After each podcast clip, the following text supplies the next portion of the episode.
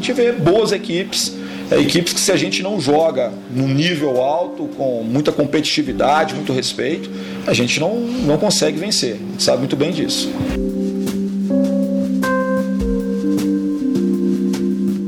Um jogo muito bem controlado, onde a gente, em todos os números, foi muito superior ao adversário. Nosso goleiro Ronaldo praticamente não fez uma defesa durante os 90 minutos. Treinadores normalmente adotam discursos respeitosos com relação aos seus adversários e isso é totalmente normal e compreensível. Mas eles sabem também que existem adversários bons e ruins. Nos estaduais, a segunda opção é maioria. Quando coloca um garoto em campo ou quando praticamente vê seu goleiro apenas se aquecer por 90 minutos, a resposta fica muito bem subentendida. Existem objetivos mais importantes que o estadual dentro do calendário do futebol brasileiro.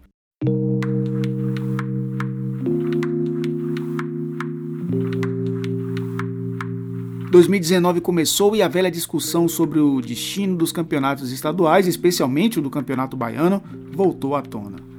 O que deve ser feito para que os clubes grandes não passem por esse constrangimento de ser desafiado por equipes semi-amadoras?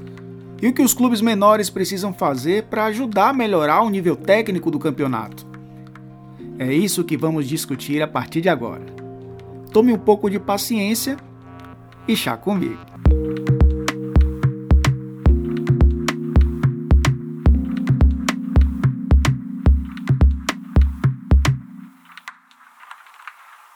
11 minutos. Gilberto para a bola. Tá na rede. Gol!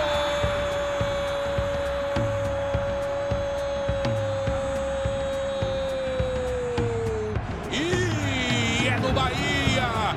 É de Gilberto. Calma, tranquilidade. O Rui também está próximo dela. Andrigo colocou no tumulto. A queda do jogador. Olha o gol para Gol!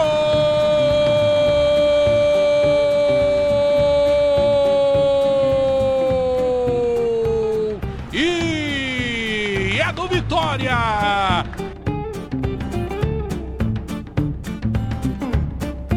O Campeonato Baiano nos últimos anos não tem sido uma prioridade da dupla Bavi, não. Com a Copa do Nordeste e a Copa do Brasil começando num período bem próximo, o estadual muitas vezes fica em terceiro plano. O Bahia tem até feito isso mais abertamente que o Vitória. O Vitória, inclusive, terminou sua equipe sub-23 e deve jogar praticamente todo o estadual com sua equipe principal. Mas a gente sabe também que deve segurar um pouco a onda quando os jogos decisivos das competições nacionais começarem a chegar. Eu, particularmente, não vejo faz tempo um campeonato onde a disparidade técnica será tão grande como esse baiano de 2019. O Bahia jogou com um time de garotos contra o Fluminense de Feira, lá na casa do adversário, empatou por 0 a 0 jogando melhor. Bastou colocar o time principal em campo na segunda rodada, no jogo contra a Juazeirense, para vencer a equipe do norte do estado por 7 a 1. Juazeirense que ano passado disputou a Série C do Campeonato Brasileiro e hoje é teoricamente né, a terceira força do futebol baiano. E o Vitória, que estreou em casa contra o Vitória da Conquista, jogou melhor, não tendo feito nenhum jogo oficial na temporada. E olha que enfrentou um time que treina desde dezembro, mas que não ameaçou o goleiro do Vitória em nenhum momento. O Vitória da Conquista, que também é sempre elogiado né, pelos trabalhos que tem feito ao longo dos anos. É público e notório que o Campeonato Baiano hoje é a última opção de Bahia e Vitória. E só para a gente traçar um comparativo com outros grandes estados, eu vou contar nessa edição do podcast com grandes nomes do jornalismo esportivo brasileiro que acompanham de perto estaduais bem tradicionais. E para começar essa reflexão, eu convido o comentarista da Rádio Gaúcha de Porto Alegre, analista de desempenho com licença CBF e que destrincha como ninguém a dupla Grenal.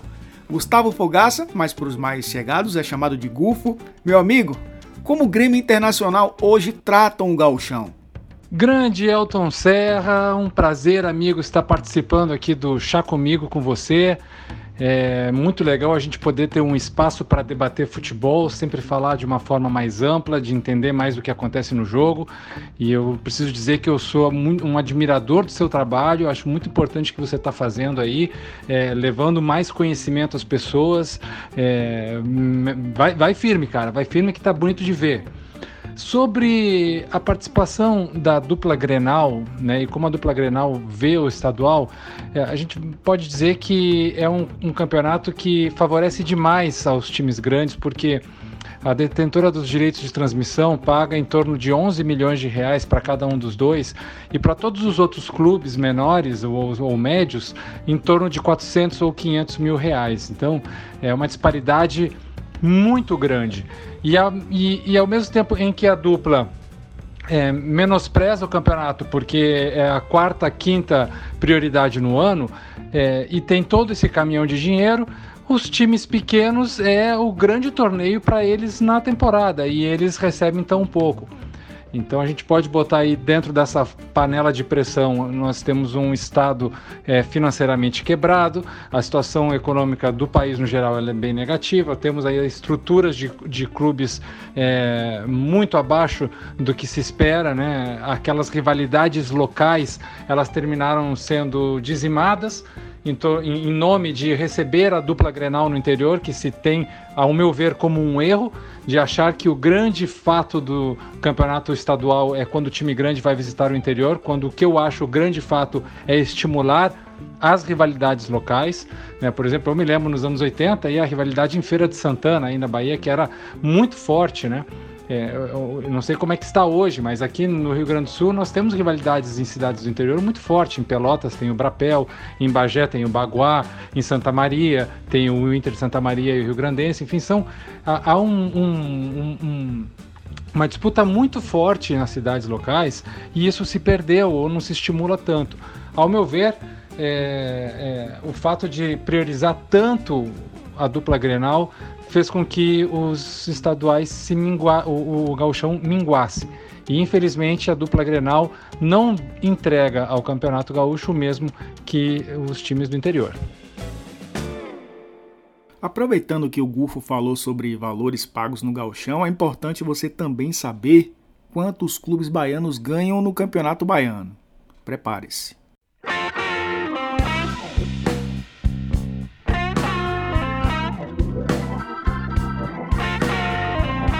Enquanto Grêmio e Inter juntos recebem 22 milhões de reais, todos os times do Baianão somados recebem 2 milhões e 600 mil. Bahia e Vitória recebem em torno de 900 mil cada e os demais clubes ganham um pouco menos de 130 mil reais. Sentiu o drama? E em Minas Gerais, como Atlético e Cruzeiro tratam o campeonato estadual? Comigo agora está Léo Gomide, repórter da Rádio Inconfidência e comentarista da Rádio 98 FM, ambas de Belo Horizonte. E aí, meu amigo Léo, os grandes de Minas vêm como o campeonato daí? Grande Elton Serra, meu amigo, um grande abraço. Um abraço também para a galera ligada aqui no podcast. Bom, o campeonato estadual em Minas Gerais, eu acho que em termos comparativos a gente pode até traçar um paralelo com, com a Bahia, porque é uma rivalidade é, polarizada, como é Bahia e Vitória, apesar da gente ter a presença do América aqui, né? É, completando um trio de grandes, vamos colocar assim, mas a rivalidade principal é entre Atlético e, e Cruzeiro, né? Como a fase classificatória do Campeonato Mineiro, que é, consiste em, em 11 rodadas, né, em, em turno único, e classificam oito de 12 clubes, é muito improvável que Atlético e Cruzeiro, até mesmo o América, fiquem fora da fase de quartas de final, né? Da primeira fase mata-mata do Campeonato Mineiro. Então, até por isso, como a pré-temporada é curta, né? É, os clubes acabam é, utilizando em uma rodada a equipe considerada no momento titular, depois é, dá maior minutagem para, para alguns jogadores do elenco que colocam um time reserva, alternativo, como queira, né? Na rodada seguinte e vão mesclando ao longo da fase classificatória, né? É, nos últimos anos é, nós tivemos algumas boas campanhas de clubes do interior mineiro, como a União Recreativa dos Trabalhadores, famoso RT de Patos de Minas, que por dois anos consecutivos disputou semifinal contra o Atlético e deu trabalho, né? Em 2016, o América eliminou o Cruzeiro na semifinal, né? Foi a última vez que o América chegou à decisão e foi campeão, né? Mas os clubes na fase classificatória a gente pode dizer que empurram com a barriga, né? Conseguem jogar é, de uma forma em ritmo é, baixo, né? Porque o nível técnico do torneio é, é baixo também, é, infelizmente. Mas, é, como diz já o, o jargão é, popular, né? O campeonato estadual acaba complicando a vida de, de quem não ganha, né? No ano passado, o Atlético perdeu a final para o Cruzeiro, o Cruzeiro já era um time mais consolidado, o, Thiago, é, o Atlético à época tinha o Thiago Largue como, como treinador, né? É, foi até surpreendente porque no primeiro jogo da final o Atlético fez 3 a 1 uma margem de gols que até então o Cruzeiro não tinha sofrido no Campeonato Mineiro, mas conseguiu vencer por 2 a 0 o jogo de volta e como tinha a vantagem de ter feito a melhor fase classificatória no Campeonato Mineiro, acabou se sagrando campeão. Em 2017, o Atlético foi o campeão, né? Era dirigido pelo Roger Machado. E então, nos últimos dois anos, os dois principais clubes ganhou cada um uma edição. Mas a fase classificatória disputam é, não com, com força total. Em muitas rodadas colocam um time alternativo por conta da, da facilidade devido a, ao nível técnico do torneio. Outro estado onde a grana é alta, a rivalidade é grande, mas o campeonato local não é tratado como uma das prioridades é São Paulo. E para trazer esse retrato do maior estadual do país, eu convidei outro amigo, comentarista das rádios Globo e CBN de São Paulo e que também se interessa muito sobre o futebol da Bahia, Rafael Prates. E aí, Rafa, me conta como os grandes de São Paulo tratam o campeonato estadual. Alô, grande Elton Serra! Tudo tranquilo? Um abraço a todos. O Campeonato Paulista não é a principal competição para os clubes grandes de São Paulo no primeiro semestre. Agora, é valorizado também. A primeira situação da valorização do Paulista para São Paulo, Corinthians, Santos e Palmeiras é o pagamento. A Federação Paulista de Futebol paga um valor considerável para os grandes do estado e até no discurso, treinadores, jogadores e dirigentes valorizam a competição também por isso. É uma competição altamente rentável para os grandes e também pequenos do estado. Então, assim, se a gente parar para pensar em relação à Copa do Brasil, Libertadores, Sul-Americana, o Paulista é a de menor relevância.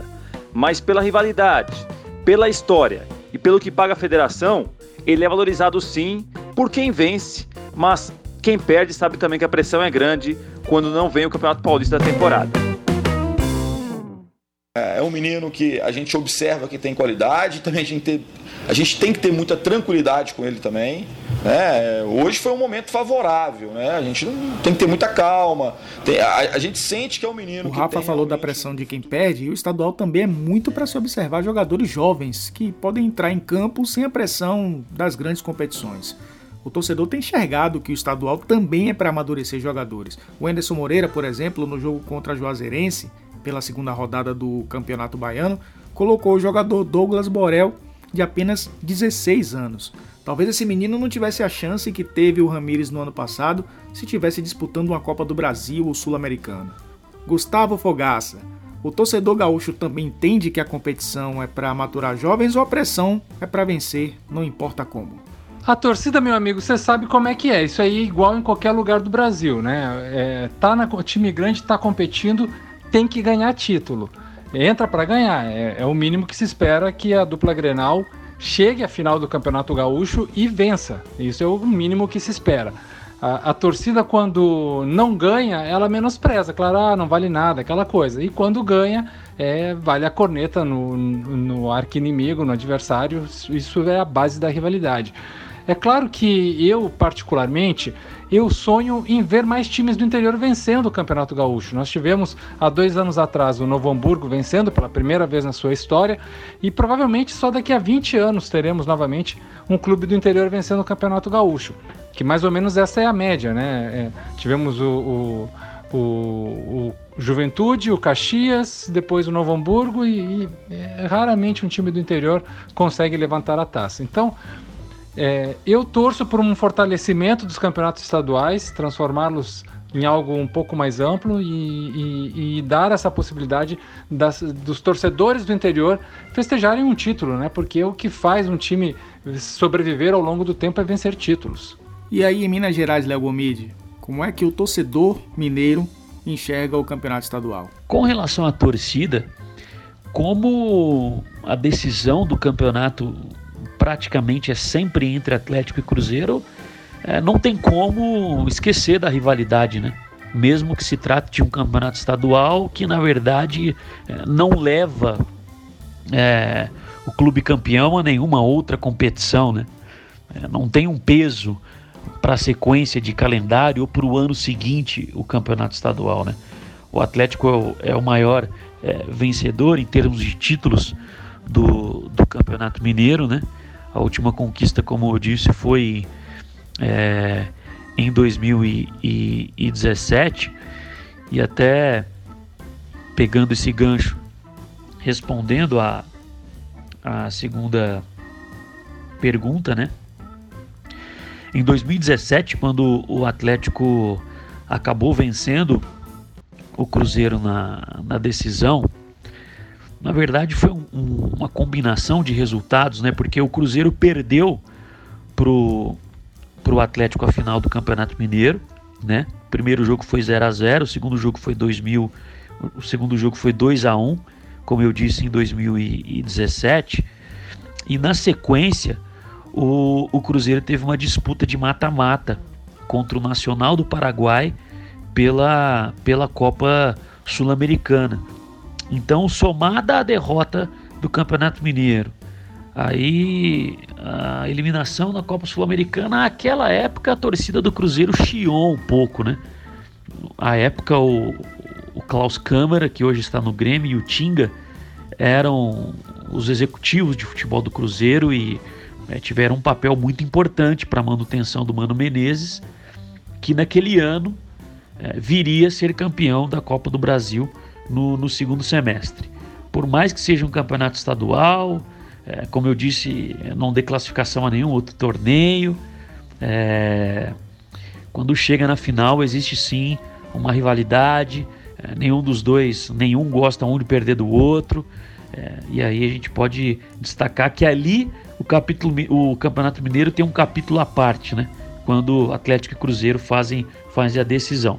É, não relegam tanto a tanto não relegam tanto a, a segundo plano não tanto o, o campeonato mineiro quando chega a decisão, é, acaba que é, a rivalidade acaba é, sendo um pouco mais acirrada. Cara, imagino que seja muito parecido em São Paulo, né, Rafa? A torcida em São Paulo, em relação ao Campeonato Paulista, é uma velha história, né?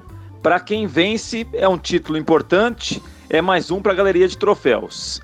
Para quem perde, a pressão é muito grande. Muitos é, grandes clubes do estado demitiram técnico depois de uma derrota em clássico, por exemplo, no Campeonato Paulista. O São Paulo recentemente foi assim com o Dorival Júnior, o Santos já foi assim em outros momentos também, o Corinthians, idem, o Palmeiras também.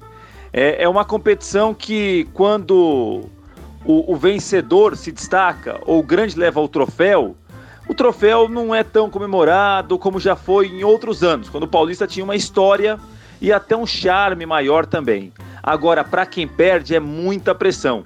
A gente costuma brincar. Para quem vence é Paulistinha, mas para quem perde é o Paulistão.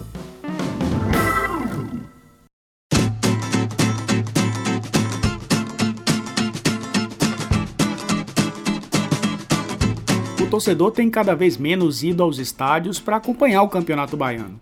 Isso vale para quando o Bahia e Vitória vão ao interior também. Quem acompanha futebol tem se preocupado muito com o nível técnico e muitas vezes não compensa gastar 50 reais por jogo para ver uma partida que não vai lhe entreter. Mas a gente sabe também que isso não pode significar o fim dos estaduais. Muitas ideias já foram discutidas ao longo dos anos, mas o modus operandi continua o mesmo. Muito por conta das federações, que são as verdadeiras donas do futebol no país e não abrem mão de seus status quo. Eu queria a opinião dos meus três amigos, começando por Rafael Prates. Fazendo uma pergunta bem extremista: é hora de pensar na extinção do campeonato estadual? Eu, particularmente, valorizo os campeonatos estaduais. Acho que os estaduais, claro que perderam força, a gente pode discutir em relação a calendário, em relação a como a federação trata os seus eh, afiliados, talvez de menor expressão no estado. Agora, os campeonatos estaduais ainda revelam muita gente, ainda chamam a atenção dos grandes, com muitos que se destacam nas equipes menores. É uma chance para alguns pequenos aparecerem. É também usado, claro, como vitrine para empresário, mas isso daí é algo que hoje é rotineiro, você não tem como tirar do futebol hoje em dia, de qualquer estado que seja. É, eu valorizo o estadual. Eu acho que a gente pode discutir as fórmulas.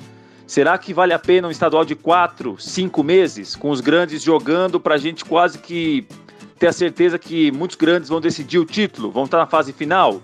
Talvez a gente pode, possa pensar em, em estaduais com equipes de menor expressão do estado iniciando a competição e os grandes entrando depois, numa segunda fase, talvez numa fase anterior a, aos mata-matas. Eu valorizo os estaduais. Eu acho que os títulos são importantes. Eu acho que ele dá algum tipo de parâmetro para a temporada. Ele não pode empolgar.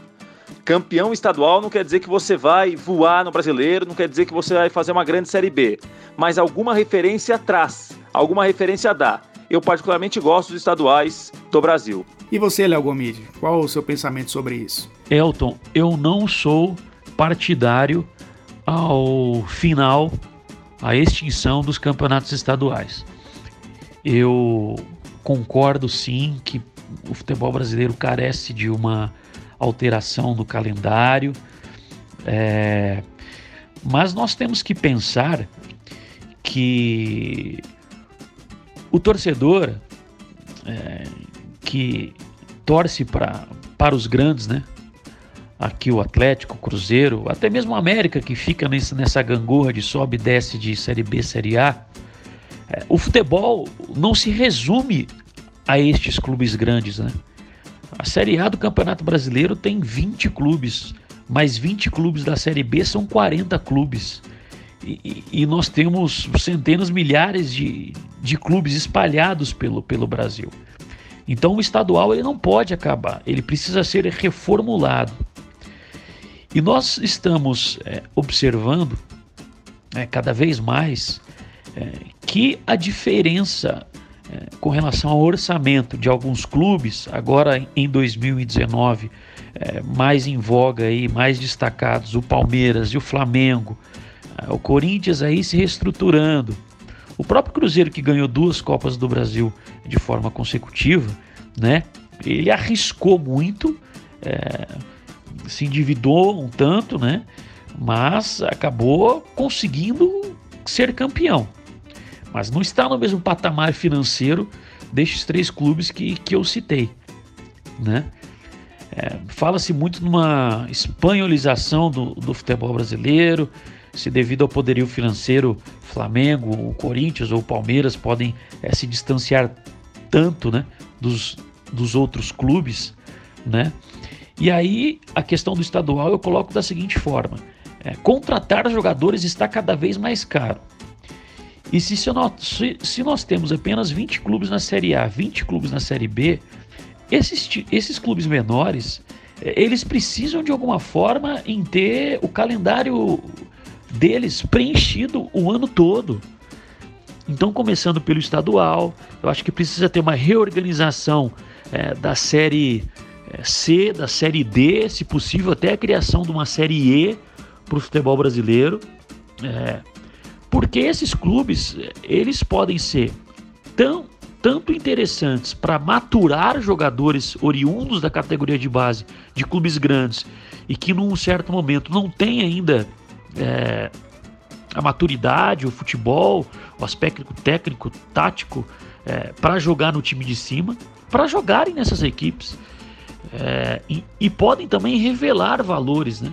Eu acho que, eu acho que o peso desses clubes menores passa muito pela formação de atletas, de descobrimento de valores, é, porque o Brasil é um país continental, né? Então os estaduais para mim não podem acabar, eles precisam ser reformulados porque eu vejo no futebol estadual ainda a esperança de se ter uma melhor formação de jogadores no Brasil. Os times do interior voltarem a ser é, fornecedores, claro que não na totalidade, mas de sempre ter um jogador ou outro oriundo dos clubes do interior que vão disputar, despontar em times maiores. Por isso que eu não concordo é, na extinção dos campeonatos estaduais. Eu sei que Gustavo Fogaça tem até uma fórmula interessante para os estaduais no Brasil, que vai até de encontro ao que Léo disse. Não é isso, Gufo? Elton, a minha opinião sobre os campeonatos estaduais, e aí vale para todo o país, ela é bem simples.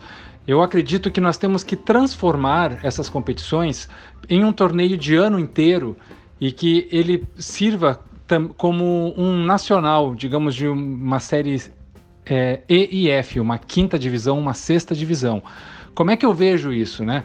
É, os clubes que não, os clubes que estão na Série A e na Série B do Campeonato Nacional jogariam com um time sub-20 ou um time de transição, o seu time B, como acontece na Europa, né? Por exemplo, Real Madrid, Barcelona, o Milan, eles têm um time B que joga lá na terceira, na quarta, na segunda divisão nacional.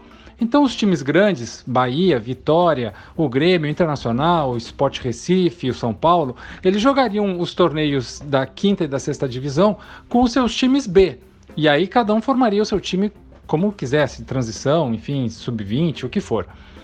E os times do interior, a gente teria é, esses campeonatos de ano inteiro. A primeira parte mais regional, né? Times de, por exemplo, Rio Grande do Sul enfrentando os times locais e de Santa Catarina e do Paraná, e depois uma segunda etapa nacional, como é hoje, por exemplo, os moldes da Série D, né? Com um pouquinho mais de extensão para que os times pudessem jogar mais. Porque assim, o que, é que nós teríamos? Primeiro, o estímulo da economia local. É, o que vai sustentar os clubes é, são os patrocinadores locais. E eles para terem um, um, um, um, digamos assim, uma visibilidade que vale a pena patrocinar, eles precisam estimular a rivalidade local. Então a gente precisa rever, rever e revitalizar essas é, é, rivalidades locais. A partir daí, é, já que se fala que a televisão não vai mais colocar dinheiro, nós estamos em 2019, amigo. Há vários outros modelos de transmissão de jogos via streaming, via video on demand, é, OTT, várias plataformas aí. Até convido aos amigos que visitem o site espanhol Footers, F-O-O-T-T-E-R-S, que é uma plataforma que está revolucionando a transmissão de jogos de divisões inferiores na Espanha fazendo com que os torcedores tenham acesso e os clubes arrecadem um, um dinheiro novo que eles não tinham, porque eles não têm não, a visibilidade, mas eles fazem parte da estrutura do futebol espanhol. Então, os clubes menores no Brasil que sobrevivem a maioria deles, e aí eu estou falando de jogadores, de auxiliares, de treinadores, de funcionários, analistas de desempenho, um monte de gente que trabalha em clubes menores, é, para eles não terem só 3, 4 meses de trabalho. E hoje, por exemplo, como, como estão os estaduais, os caras trabalham um mês de pré-temporada em dezembro para jogar dois, três jogos e aí já acabou o ano para eles porque se o cara perde as duas primeiras partidas, acabou o campeonato. Então é, é, muito difícil manter um futebol assim. Primeiro, então, retomando a minha ideia de estadual. Resumindo, torneio o ano inteiro, divisão regional para depois fazer uma nacional, seria uma quinta e uma sexta divisão, com é, ascenso e descenso, claro, né? os quatro primeiros sobem, os quatro é, últimos baixam. E aí, é, ao longo do, das temporadas, isso aí iria se acomodando de acordo com os times que participem, porque, claro, alguns times poderão participar um, um, alguns anos, outros não, e aí, enfim, é uma questão de é, comunhão entre as federações e os clubes. Mas também é uma possibilidade de um clube pequeno, de repente, começar a ascender em torneios nacionais e ele se fortalecendo com a economia local, com o comércio local, com essas novas formas de arrecadar dinheiro. Quem sabe daqui a pouco a gente não possa ver um time pequeno é, disputando uma Série B uma Série A. Isso seria muito interessante para todo mundo. Beleza, Elton? Cara, um prazerzaço. Conte sempre comigo. Que seja um ano maravilhoso para gente. Siga aí com o seu trabalho que eu estou acompanhando aqui do Sul.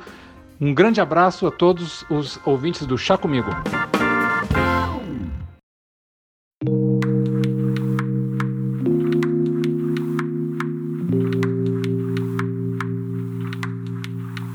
Acredito que pouquíssimas pessoas querem a extinção do campeonato baiano, mas sei que a maioria absoluta quer uma competição mais justa com os grandes e com os pequenos.